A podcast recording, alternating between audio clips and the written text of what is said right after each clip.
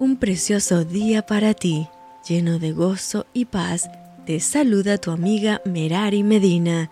Bienvenidos a Rocío para el Alma, Lecturas Devocionales, la Biblia. Génesis capítulo 43.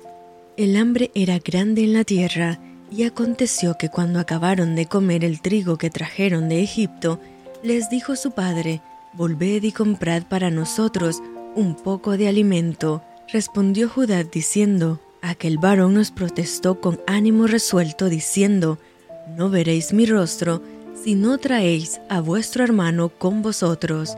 Si enviares a nuestro hermano con nosotros, descenderemos y te compraremos alimento. Pero si no lo enviares, no descenderemos, porque aquel varón nos dijo, No veréis mi rostro, si no traéis a vuestro hermano con vosotros. Dijo entonces Israel, ¿por qué me hicisteis tanto mal, declarando al varón que teníais otro hermano? Y ellos respondieron, aquel varón nos preguntó expresamente por nosotros y por nuestra familia, diciendo, ¿vive aún vuestro padre? ¿Tenéis otro hermano? Y le declaramos conforme a estas palabras, ¿acaso podíamos saber que él nos diría, haced venir a vuestro hermano? Entonces Judá dijo a Israel su padre, Envía al joven conmigo, y nos levantaremos e iremos, a fin de que vivamos y no muramos nosotros y tú y nuestros niños. Yo te respondo por él, a mí me pedirás cuenta, si yo no te lo vuelvo a traer, y si no lo pongo delante de ti, seré para ti el culpable para siempre. Pues si no, nos hubiéramos detenido, ciertamente hubiéramos ya vuelto dos veces. Entonces Israel su padre les respondió, Pues que así es, hacedlo. Tomad de lo mejor de la tierra en vuestros sacos, y llevad a aquel varón un presente, un poco de bálsamo, un poco de miel, aromas y mirra, nueces y almendras, y tomad en vuestras manos doble cantidad de dinero, Llevad en vuestra mano el dinero vuelto en las bocas de vuestros costales, quizá fue equivocación.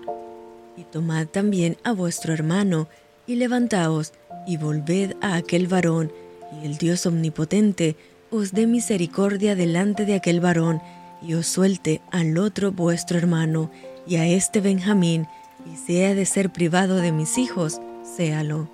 Entonces tomaron aquellos varones el presente, y tomaron en su mano doble cantidad de dinero y a Benjamín, y se levantaron y descendieron a Egipto, y se presentaron delante de José, y vio José a Benjamín con ellos, y dijo al mayordomo de su casa, lleva a casa a esos hombres, y degüella una res y prepárala, pues estos hombres comerán conmigo al mediodía. E hizo el hombre como José dijo, llevó a los hombres a casa de José. Entonces aquellos hombres tuvieron temor cuando fueron llevados a casa de José y decían, por el dinero que fue devuelto en nuestros costales la primera vez, nos han traído aquí para tendernos lazo y atacarnos y tomarnos por siervos a nosotros y a nuestros asnos. Y se acercaron al mayordomo de la casa de José y le hablaron a la entrada de la casa y dijeron, Ay Señor nuestro, nosotros en realidad de verdad descendimos al principio a comprar alimentos y aconteció que cuando llegamos al mesón y abrimos nuestros costales, he aquí el dinero de cada uno estaba en la boca de su costal, nuestro dinero en su justo peso, y lo hemos vuelto a traer con nosotros. Hemos también traído en nuestras manos otro dinero para comprar alimentos, nosotros no sabemos quién haya puesto nuestro dinero en nuestros costales. Él les respondió, paz a vosotros, no temáis, vuestro Dios y el Dios de vuestro Padre os dio el tesoro en vuestros costales. Yo recibí vuestro dinero y sacó a Simeón a ellos. Y llevó aquel varón a los hombres a casa de José y les dio agua, y lavaron sus pies y dio de comer a sus asnos y ellos prepararon el presente, entre tanto que venía José a mediodía, porque habían oído que allí habrían de comer pan, y vino José a casa, y ellos le trajeron el presente que tenían en su mano dentro de la casa, y se inclinaron ante él hasta la tierra. Entonces les preguntó José cómo estaban y dijo, Vuestro padre, el anciano que dijisteis, ¿lo pasa bien? ¿Vive todavía? Y ellos respondieron, Bien va a tu siervo nuestro padre, aún vive.